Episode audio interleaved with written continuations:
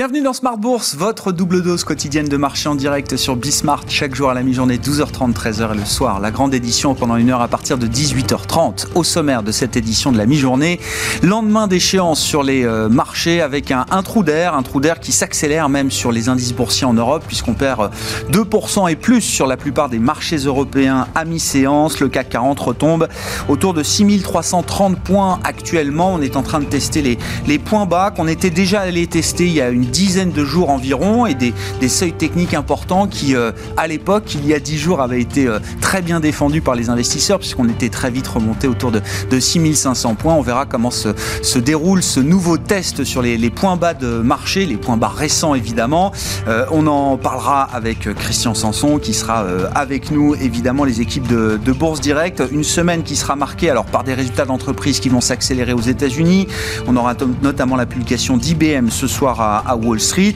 Et puis euh, la BCE qui sera l'événement de la semaine avec une réunion euh, qui euh, soulève quand même quelques attentes après les conclusions de la revue stratégique de la Banque Centrale Européenne. Christine Lagarde l'a d'ores et déjà promis. Il y aura un réajustement de la communication de la BCE pour se conformer aux conclusions donc de la revue stratégique qui ont été communiquées il y a quelques jours maintenant. Notez également sur le front du pétrole cet accord trouvé ce week-end au sein de l'OPEP, notamment entre l'Arabie Saoudite et les Émirats Arabes Unis. Il y a des points de friction sur le, niveau de référence de production des Émirats Arabes Unis. Le sujet a été euh, tranché avec un compromis à la clé qui va permettre justement à l'OPEP et ses euh, alliés, l'OPEP euh, d'augmenter progressivement, graduellement la production jusqu'à horizon septembre 2022. Tout ça soulage un petit peu le marché les tensions sur les cours du pétrole qui s'effacent aujourd'hui avec des cours du pétrole en baisse de 2,5 à 3%. Et puis vous le disais, donc Christian Sanson qui sera avec nous euh, en plateau pendant cette demi-heure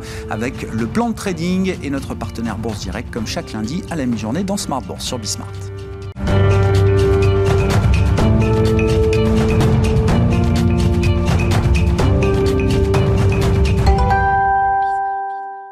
Mais d'abord, ce début de semaine un peu compliqué sur les marchés avec ce trou d'air de 2% et plus pour les actions européennes à mi-séance. Les infos clés résumées par Alix Nguyen depuis la salle de marché de Bourse Direct. La bourse de Paris est en forte baisse à la mi-journée dans le sillage de Wall Street et des marchés asiatiques, avec en fond de toile cette même inquiétude quant à la propagation des contaminations aux variants Delta du coronavirus, mais aussi la persistance des tensions inflationnistes. Les valeurs liées au tourisme et à l'aéronautique en font particulièrement les frais, à l'image d'Air France KLM, Airbus et Accor en baisse d'environ 4%. Cette semaine, une multitude de publications de résultats au titre du deuxième trimestre sont attendus, dont IBM aujourd'hui, avant Netflix ou encore Coca-Cola. En France, Alstom, Publicis Group et Thales se plieront à l'exercice.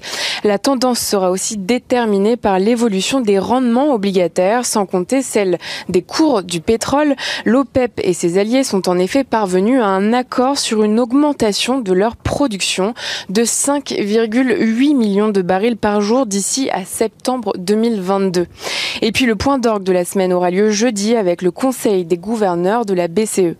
À noter qu'à Wall Street, le S&P 500 a accusé sa première perte hebdomadaire en quatre semaines, et ce malgré le rebond surprise des ventes au détail. Le marché aura donc retenu la dégradation de l'indice de confiance du consommateur de l'Université de Michigan.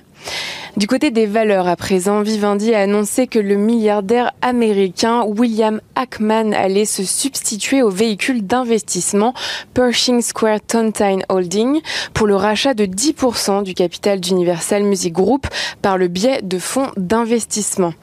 Dans le secteur du luxe, le fonds de capital investissement cofondé par le géant LVMH, L. Catterton, va acquérir une participation de 60% dans le groupe de luxe italien Etro. Ubisoft confirme ses objectifs pour l'exercice 2021-2022 malgré le report de la sortie de deux de ses jeux. Casino euh, étend et améliore les conditions euh, financières de son principal crédit syndiqué dont l'échéance, initialement fixée à octobre 2023, est repoussée à juillet 2026. Carmat réalise la première vente d'un cœur artificiel Aizen en Italie. Selon l'entreprise, il s'agit d'un événement qui ouvre la voie à son développement commercial. Le géant chinois de la technologie Tencent Holdings va racheter Sumo dans le cadre d'une opération qui valorise la société britannique de jeux vidéo à 919 millions de livres. Et puis Capgemini a conclu un accord en vue d'acquérir la société australienne Empire Limited avec plus de 1000 professionnels en Australie et en Nouvelle-Zélande. Cette acquisition viserait à renforcer les capacités de Capgemini en matière de gestion des données et de cloud dans la région. Alix Nguyen qui nous accompagne aujourd'hui en fil rouge sur Bismart depuis la salle de marché de Bourse Direct.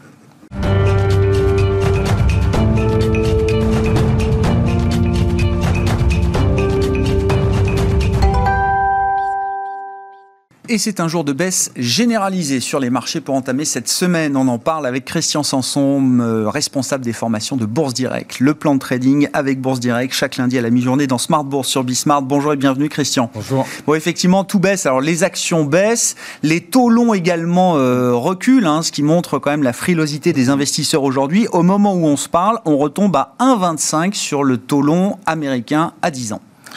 C'est ça. En fait, le, les 10 ans américains en fait étaient dans une tendance haussière hein, depuis pas mal de temps. Et ils sont sortis la semaine dernière. On peut le voir à l'écran. Ouais. Voilà, on- donc euh, la semaine dernière, on est sorti. On en a fait ce qu'on appelle un pullback. On est revenu taper ces 1,40. On n'a pas vraiment réussi à les franchir. Donc du coup, ben, on- on reprend la tendance. Maintenant, on voit nettement qu'on est sur une tendance baissière. D'ailleurs, on voit qu'il y a bien un petit gap à 1,19 qui est en dessous. Alors, euh, si je regarde un petit peu au niveau des retracements qu'on appelle de Fibonacci, là, on est en train d'enfoncer là, t'es 38,20% qui était à 1,29. Donc, du coup, ça veut dire que ça laisse place, du coup, à aller chercher les 50% de retracement. Et les 50%, c'est 1,14. Voilà, c'est au niveau des 1,14. Après, il y a 61,8. Là, j'espère pas que c'est 0,99. Mais déjà, 1,14, c'est déjà pas mal. On, on y va tout droit. C'est pas si loin, hein. C'est pas, c'est- Non, non, non, non, non, non, non. Et puis, comme vous dites, là, le mouvement, la, la baisse des taux s'est quand même euh, accéléré assez nettement ces, euh, ces derniers jours. Euh, si tant est que les taux longs sont une indication sur la croissance future, évidemment, ce sont des indications plutôt négatives qu'envoie le marché obligataire depuis euh, quelques temps. Euh, le marché obligataire américain, évidemment, qui a des répercussions sur la dynamique des taux euh, en Europe, qui suivent la même Bien pente sûr. que les taux longs américains. hein. Bien sûr, d'ailleurs. Un si cran en dessous. Voilà, bien sûr, si on regarde le 10 ans français, euh, voilà, le 10 ans français qui s'affiche à l'écran, lui aussi, donc, était sorti par le bas de sa tendance haussière. On l'a dit en, en- en- en live la semaine dernière et la semaine d'avant, on a déjà prévenu un petit peu. Mais c'est vrai que c'est un peu illogique parce que l'inflation est là, etc. Et, et- et malgré ça, ben, les taux, justement, se re- rebaissent. Euh, voilà. Donc là, maintenant, ben, le prochain niveau, c'est moins 0,0. 35, c'est à peu près le niveau que j'avais euh, vu la semaine dernière, euh, qui re- correspond à 50% de retracement de, Fibonacci. Et si jamais on devait continuer, donc euh, bien sûr c'est de pair avec les taux américains, on irait chercher les 68% de retracement à moins 0,12. Euh, voilà, moins 0,12 qui correspond un petit, tout petit peu au bas du triangle qu'on voit à l'écran, au milieu à peu près de l'écran, Ouais. sur le graphique.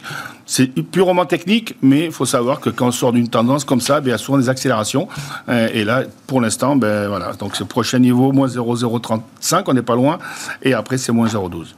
Avec des petites tensions quand même, il faut le noter, hein, sur euh, les marchés obligataires européens, puisqu'on a euh, des, des taux euh, français et allemands qui euh, reculent assez nettement Ouais. aujourd'hui. hein. le 10 ans allemand est à moins 0,37% euh, à nouveau, alors qu'on voit un 10 ans italien qui est euh, Qui stable, voire Ouais. en légère progression. Ouais. Donc on a des, des petites tensions qui réapparaissent. Ça reste léger pour l'instant, mais c'est à surveiller. Et je rappelle qu'on a une réunion de la BCE ce jeudi, on en parlera dans les, les prochaines minutes. D'ailleurs, dans la série Tout baisse, l'euro baisse contre le dollar également. hein. Là aussi, Voilà. La tendance semble assez claire depuis quelques jours. Voilà, euh, c'est- on, on le disait depuis pas mal de temps, c'est une sinusoïdale, et bien on va arriver dans la bas, dans la, Ouais. dans la bas du sinus, Ouais, ouais, ouais. voilà, qui se situe à 1,17, donc c'est le point bas euh, du mois de mars, donc on, on y est quasiment, hein, à 1,17. Pas de danger si on le casse parce que le prochain support est juste derrière, c'est 1,16, c'est le point bas de septembre-octobre 2020. Donc euh, tant que cette zone-là, parce qu'on ne peut pas s'arrêter pile-pile sur les mêmes points, mais cette zone-là est très très importante parce que si au contraire on devait euh, casser vraiment ces 1,16, là malheureusement toute la hauteur entre 1,23 1,31 et 1,16, il faut la reporter vers le bas, ça nous mènerait beaucoup plus bas. Donc il faut vraiment surveiller cette zone-là qui est très très importante, Hein, t- plutôt 1,16 que 1,17, mais voilà, il faut faire très attention à cette zone-là. ouais. Bon, à surveiller. On va parler du, CAC 40 et des indices euh, européens, alors qui commencent à avoir euh, corrigé un petit peu. Je rappelle qu'il y a un mois de ça, le CAC était à 6700 points. On est euh, à un peu plus de 6300 points au mmh. moment où on se parle. la correction est quand même beaucoup moins violente sur le marché américain à ce stade, hein, puisque quand on regarde le, le S&P 500, on doit être, je sais pas, peut-être à, 2% des records historiques qui ont été marqués encore ces dernières semaines. Hein. Voilà. Alors si on regarde le S&P 500, on est bien sûr, vous voyez, encore dans les plus hauts. On, est, toujours en tendance haussière. On n'a pas perdu 5% par rapport au sommet, hein, loin de là. Bah, bah, c'est sans valeur aussi, c'est pas comme le Dow Jones ou les stable. Mais bon, c'est quand même un indice très, très, très important aux États-Unis, euh, qui sert d'ailleurs beaucoup à, à baquer les fonds, les funds et tout ça. Et puis les ETF, hein, évidemment. Alors, on a fait une petite étoile du soir la semaine dernière. L'étoile du soir. Euh, c'est quoi Ça annonce quoi l'étoile du soir Au revoir. Au revoir. l'étoile du soir, c'est une petite figure de retournement à la baisse. Il y a également une divergence baissière sur ce qu'on appelle le MACD c'est l'histogramme, et le MACD qui passe en dessous de sa moyenne. Alors pour l'instant, il n'y a pas de danger puisque le MACD est toujours positif, donc la tendance est toujours haussière, mais il faut faire attention. Le prochain niveau, c'est 4200, 4215. C'est le support de tendance haussière. Il faut qu'il tienne il ne faut pas qu'il casse. voilà. Sinon, mais ça veut dire tout simplement qu'il sortirait de sa tendance haussière par le bas. Et là, c'est pas bon. On annonce des marchés américains en baisse hein, tout à l'heure à, l'ouverture. Et je renvoie euh, aux leçons de trading. Il y a eu une leçon de trading sur les indicateurs techniques et les mm. indicateurs de divergence avec vous, euh, Christian, et notamment sur le, le MACD, le, calcul du MACD. Euh, que dire des autres indices américains? Vous nous avez beaucoup parlé du Dow Jones également ces dernières le Dow semaines. Jones, oui, le Dow Jones qui a buté la semaine dernière encore sur son plus haut hein, historique. On le voit là. C'est, il consolide à lui aussi fait un genre de sinusoïdal. Alors, euh, c'est vrai qu'il faut des, bonnes nouvelles maintenant pour arriver à, franchir euh, cette résistance euh, un, un petit peu au-dessus. Le support, c'est 33 245. ça, c'est vraiment le, point bas qu'on a fait l'autre jour. il y a aussi une divergence baissière sur le MACD Prime. Donc, c'est en fait, ça, ça qu'à chaque fois qu'il y a des divergences comme ça, ça ne va pas dire que c'est catastrophique, mais c'est souvent des premières alertes. Parce qu'avant d'entrer vraiment dans une tendance baissière, comme les taux d'intérêt l'ont fait, il y a quand même ces alertes-là sur des indicateurs qui disent attention, c'est terminé, ça pourrait, la, tendance pourrait se retourner. Donc ceux qui ont, ben, ceux qui ont des, indices, ils peuvent très bien alléger, quitte à revenir plus tard si jamais les supports tiennent. Parce qu'on saura plus tard si les supports tiennent ou pas. Donc là, il faut vraiment surveiller la zone des 33 250, 245, qui est une, une zone de support très forte. Euh, qu'il ne faut pas casser parce que sinon, ben, encore une fois, on pourrait après aller sous les 32 000 points. Mais on n'est pas là encore. Et c'est une configuration assez similaire pour le Nasdaq également, euh, Christian, lui ah, aussi, hein, qui est revenu sur des plus hauts historiques ces dernières semaines. Hein. Pareil, exactement pareil, toujours la divergence petite baissière sur le MACD Prime. Euh, d'ailleurs, on voit au graphique que la hausse sur le Nasdaq s'est faite avec de moins en moins de volume. voilà, on fait un genre de double top, d'accord C'est un M avec une pente, c'est pour ça qu'on regarde un petit peu ces divergences. Par contre, à, court terme, il n'y a pas de risque, pas, vraiment de risque. La zone de support importante, à mon avis, elle est quand même assez basse, puisqu'on a bien accéléré. C'est autour des 14 100 points. 14 mhm. 100, euh, c'est en fait, ça correspond au, sommet qu'on a fait au mois d'avril, euh, avril-mai. Vous voyez, on a fait un genre de mhm. M avant de bien baisser, puis de le franchir. Donc ça, c'est la zone de 14 000, 14 100. Le support tendance haussière est à 13 600, un petit peu en dessous. Pour l'instant, qu'il aille à 14 100 ou 14 000, il n'y a pas de problème, ce serait entièrement sain. Un marché, monte, il faut bien qu'il baisse pour pouvoir aller plus haut. Et le problème, c'est que les, les investisseurs, ils veulent toujours que ça aille plus haut sans que ça baisse. Le problème, s'il faut que ça baisse, c'est comme euh, quand on gravit toujours. Euh, c'est intéressant parce que ça fait un moment que beaucoup de gérants disent tiens, euh, s'il y a une petite correction, un petit trou d'air, l'idée ce sera plutôt de racheter. On arrive quand même dans ce moment-là, dans cette séquence-là, et on verra ceux qui ont le courage d'y revenir ou ceux qui préfèrent du coup rester encore très prudents. Hein. C'est très souvent ça. J'attends le niveau pour acheter, mais puis quand on arrive sur le niveau on a tellement peur qu'il soit cassé, etc., que du coup on attend un peu et puis parfois on loupe la hausse qu'il y a derrière. Alors c'est vrai qu'il faut, c'est pour ça qu'il faut peut-être acheter en palier tout simplement. Aussi, hein. Bon, le CAC et les indices européens, eux, ont commencé à corriger déjà depuis, euh, depuis un mois maintenant, hein, euh, Christian. Hein. Ben voilà, au lieu que la correction soit, se soit faite horizontalement, de façon horizontale, là, on est plutôt, alors ça s'appelle un, un, genre de triangle diagonal. Euh, alors, on est sorti de la tendance haussière par le bas, on le voit bien. Hein, la, tendance haussière qui était depuis le mois de février-mars. On est, on est sorti. Le jour de la semaine dernière, on a eu un beau rebond du marché. j'étais, je, crois que j'étais là, j'étais attention, c'est un pullback pullback. Encore une fois, c'est un pullback. Quand on casse une tendance, on vient souvent buter là-dessus avant de reprendre la tendance euh, normale euh, et qui maintenant est baissière depuis quelques temps. Voilà. Alors, il n'y a pas péril dans la demeure. Il faut surveiller le plus bas de la, de la semaine dernière qu'on est en train de, de, tester. de titiller un petit peu aujourd'hui. Alors, c'est la zone des 6340 en clôture. Hein. Maintenant, même si on allait à et qui venait d'être franchi et qu'on aille chercher le support suivant qui est 6124 à peu près, 184 euh, pardon, ce ne serait pas grave, ça serait que 23,6% de retracement de toute la hausse qu'on a connue avant Pfizer où l'indice était à 4500 points jusqu'au plus haut d'il y a quelques temps à 6600, on a quand même pris 2100 points quasiment non-stop en 7 mois. Euh, on va pas faire ça tout le temps, c'est impossible à tenir. Et donc du coup, la baisse, au contraire, ça ferait que 23%. 50% se situerait à 5867. On n'est pas encore là. Il faut déjà arriver à casser ce... Non, non, non, mais c'est bien, ça permet de remettre les choses en perspective. Voilà, mais il faut bien que ça soit solide pour pouvoir euh, éventuellement repartir. C'est tout à fait logique. Le seul bémol, c'est qu'on est quand même sorti de la tendance haussière par le bas. Et donc maintenant, du coup, on s'est installé dans une tendance baissière. Bon, que dire des matières premières et peut-être du pétrole euh, spécifiquement, qui est mm. là aussi un des actifs qui corrige euh, assez nettement aujourd'hui sur le front des, euh, des commodities, Christian? Ouais, alors le pétrole, ce sont des, comme les devises, ce sont des, des, marchés où bien sûr les annonces sont importantes. Souvent, ben, les gens se font avoir, ils sont pris à contre-pied. Euh, la, semaine dernière, on est allé faire un plus haut parce qu'il n'y avait pas d'accord. Et donc, euh, si les gens venaient acheter... Euh, ah, ben, pas d'accord, le PEP, hein, bien sûr. Voilà, c'est ça. On est focalisé sur le PEP quand Et aujourd'hui, il y a un accord, donc du coup, ça rebaisse. il, fallait faire l'inverse. Il fallait vendre quand le, pétrole était en haut, éventuellement l'acheter quand, quand il a rebaissé. On fait également... Alors, c'est marrant parce que c'est même sur le pétrole, il y a une divergence baissière. Et alors là, elle est sur le MACD lui-même et pas sur le MACD Prime. Euh, pour l'instant, il n'y a pas de péril dans la demeure. Le MACD est toujours au-dessus des zéros. Il ne faut pas qu'il passe en dessous de zéro. Mais par contre, on est quand même sorti de la petite tendance haussière par le bas. Euh, voilà. Le support important, on le voit à l'écran, c'est la zone des 67 dollars. C'était, mm. on a fait un pic à 68 au mois de mars. On, on est revenu dessus au mois de mai, etc. Donc cette zone-là est importante. On pourrait très bien aller s'appuyer dessus avant de rebondir. Hein, on verra ça plus tard, mais voilà, 67 dollars, c'est à peu près l'objectif. Et par contre, pour, pour éventuellement repartir là-haut, euh, il faudrait casser 73 dollars. Bon, voilà pour ces mouvements de, baisse, de correction euh, généralisée et les, les, euh, les niveaux techniques importants à surveiller. On voit que beaucoup d'actifs là sont sur des, niveaux techniques importants, effectivement, qui vont être testés, qui sont testés au moment où on se parle. Donc c'est une semaine encore à enjeu pour, pour les marchés financiers. Merci beaucoup Christian. Christian Sanson, le responsable des formations de Bourse Direct, avec nous dans le plan de trading ce lundi à la mi-journée.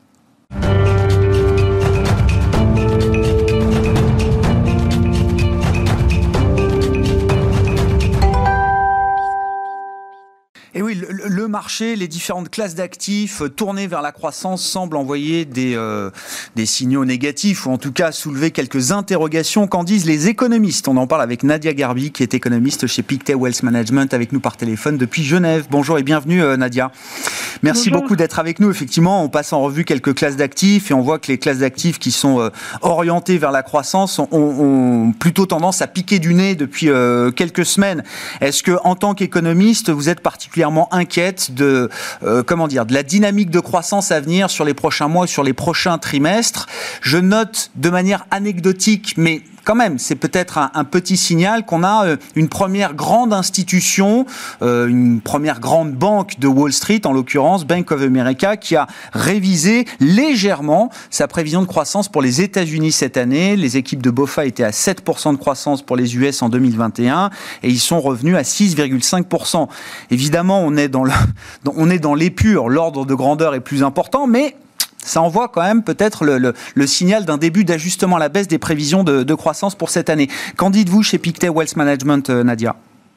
Alors c'est vrai que euh, les, incertitudes augmentent pour le euh, deuxième semestre.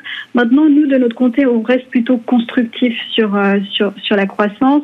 On a toujours certains facteurs qui soutiennent la croissance. Donc pour le moment, nous on sombre pas dans euh, le pessimisme exacerbé, on reste plutôt constructif. Et un cas intéressant à, observer va être le UK, hmm. qui teste euh, cette stratégie d'immunité euh, hybride. Donc, voilà, on va voir si les gouvernements vont être tentés de suivre cette, cette, stratégie en levant toutes les restrictions. Mais en tout cas, de notre côté, on reste plutôt constructif. Qu'est-ce qui vous intéresse dans la stratégie britannique, justement, euh, Nadia Sur le plan de l'économie, euh, est-ce que c'est un pari sanitaire qui euh, en vaut la chandelle d'une certaine manière sur le plan de la, croissance, par exemple? Est-ce que l'abolition, à partir d'aujourd'hui, de la plupart des restrictions sanitaires, même si ici et là, il reste quand même quelques, quelques mesures, est-ce que ça peut avoir un, un impact économique, déjà, sur le court terme de l'économie britannique? C'est clairement un, pari euh, sanitaire. Le fait que toutes les restrictions euh, soient levées va permettre au secteur service de, rebondir, de se normaliser. Maintenant, voilà, c'est un gros pays, c'est un gros pari euh, du gouvernement du, UK. Reste à savoir si ce pari sera gagnant et si les hospitalisations n'augmenteront pas, ce qui conduirait le, le gouvernement à faire une marche arrière. Ouais. On suivra ça effectivement, hein, le Royaume-Uni qui, bon, est intéressant à, plusieurs niveaux, mais là sur la, stratégie sanitaire, c'est euh, effectivement un sujet qui sera particulièrement euh, suivi. Euh, on peut noter également peut-être sur le front des grands enjeux macroéconomiques, on parle de l'inflation beaucoup ces derniers temps. Nadia, le, deal au sein de l'OPEP, est-ce que c'est un soulagement de ce point de vue-là? C'était en, effet un, soulagement et une bonne nouvelle. Ça limite en fait les risques d'une forte hausse euh, des, des, qui aurait encore exacerbé euh, les craintes sur, euh, sur l'inflation. Donc c'est plutôt une, une, bonne nouvelle de ce côté-là, même si nous, on est plutôt du, de l'avis que cette hausse d'inflation va être temporaire et qu'ensuite on devrait avoir une normalisation des 2022. Euh, hum. Est-ce qu'on commence à est-ce qu'on commence à percevoir d'ailleurs le caractère transitoire de ce phénomène inflationniste, euh, Nadia? Est-ce qu'on voit déjà euh, un pic atteint sur un certain nombre de, de prix, que ce soit des, des, prix de biens de consommation, que ce soit des prix de matières premières? Est-ce qu'il y a des indicateurs avancés qui permettent d'être confiant dans l'idée du caractère transitoire de l'inflation aujourd'hui? Alors nous, ce qu'on regarde essentiellement, c'est le marché du, travail. Alors après, c'est vrai que ça dépend euh, si vous comparez l'Europe versus euh, les États-Unis, par exemple. En tout cas, du côté européen, on n'a pas vraiment de crainte d'une inflation qui ne serait pas, euh, d'une hausse d'inflation qui ne serait pas transitoire.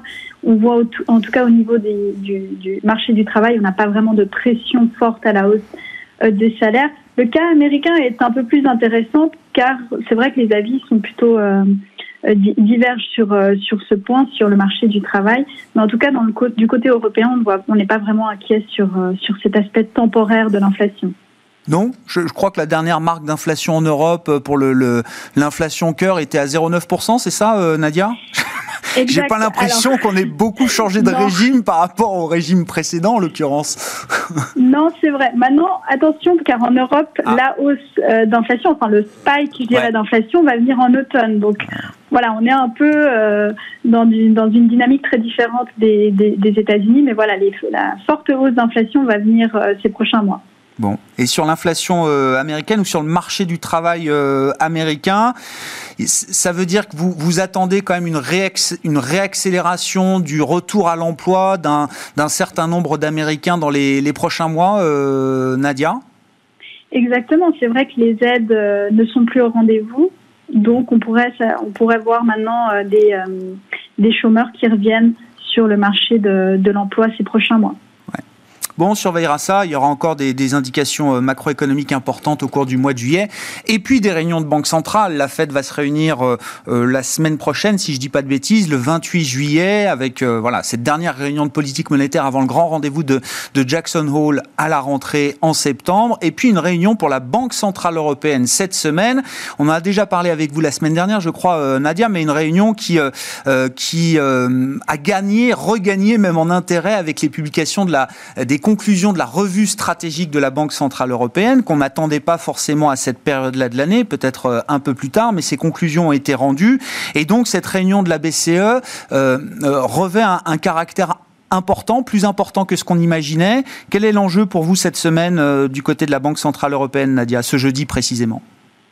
Tout à fait. C'est vrai qu'en principe, au mois de juillet, la BCE nous avait habitués à des meetings, je dirais, en tout cas depuis la fin de la crise de la zone euro, un peu moins intéressant. Et là, celui-ci va être particulièrement intéressant, mais aussi important. La BCE va devoir clarifier sa, feuille de route et mettre à jour, voire renforcer sa, forward guidance. Il y a un des points clés de cette nouvelle euh, stratégie qui est, euh, d'après, euh, si on lit de près le, communiqué, que lorsque les taux d'intérêt nominaux sont proches de leur niveau plancher, la politique monétaire devra être particulièrement vigoureuse et ancrée dans, la durée. Donc il faudra vraiment que Christine Lagarde nous éclaire sur ce point que signifie euh, une politique euh, monétaire vigoureuse et ancrée dans la durée? Et deuxièmement, euh, on sait que la BCE est prête à tolérer une inflation légèrement au-dessus de son objectif pour une période transitoire. Donc la question est aussi de savoir que signifie qu'entend la BCE par période transitoire. Donc plutôt une modification pardon, de la forward guidance, mais pas de changement au niveau des outils de politique monétaire. Est-ce que cette, cet ajustement de la communication de la BCE est de nature à modifier certaines anticipations de marché euh, en Europe? Alors ça, c'est une, euh, c'est une excellente question. C'est vrai que, en tout cas, si on regarde le texte de la, de la, de la nouvelle stratégie, il est suffisamment vague pour satisfaire tout le monde. La question est de savoir vraiment à quel point la BCE va se montrer euh, dovish, donc jusqu'à où elle va pouvoir, euh, je dirais, essayer de, d'emmener tout le, tout, tous les membres du, du, du, gouverne, du, gouverne, du, du Conseil des gouverneurs, vers, Euh, un, je dirais, une politique monétaire un peu plus dovish. On sait que la forward guidance est très importante pour la, la fin des programmes d'achat d'actifs et notamment de l'APP. Donc le tout est de savoir à quel point la BCE va mettre ce curseur vers plus, euh, je dirais, de dovishness. Eh ben, ce sera à suivre ce jeudi avec euh, une conférence de presse qui sera encore très suivie euh, post-meeting de la BCE, conférence de presse qui sera tenue évidemment par Christine Lagarde. Merci beaucoup euh, Nadia. Nadia Garbi qui était avec nous par téléphone depuis Genève pour quelques commentaires sur les enjeux macro et les enjeux en matière de politique monétaire cette semaine. Nadia Garbi qui est économiste chez Pictet Wealth Management. Voilà donc pour ce début de semaine, les enjeux d'une semaine qui commence de manière compliquée sur les marchés, hein, vous l'aurez compris, puisqu'on est sur sur une baisse de 2% à la mi-journée pour les indices européens. On se retrouve ce soir après la clôture à 18h30 en direct sur Bismarck pour faire le, le bilan de cette première journée de la semaine.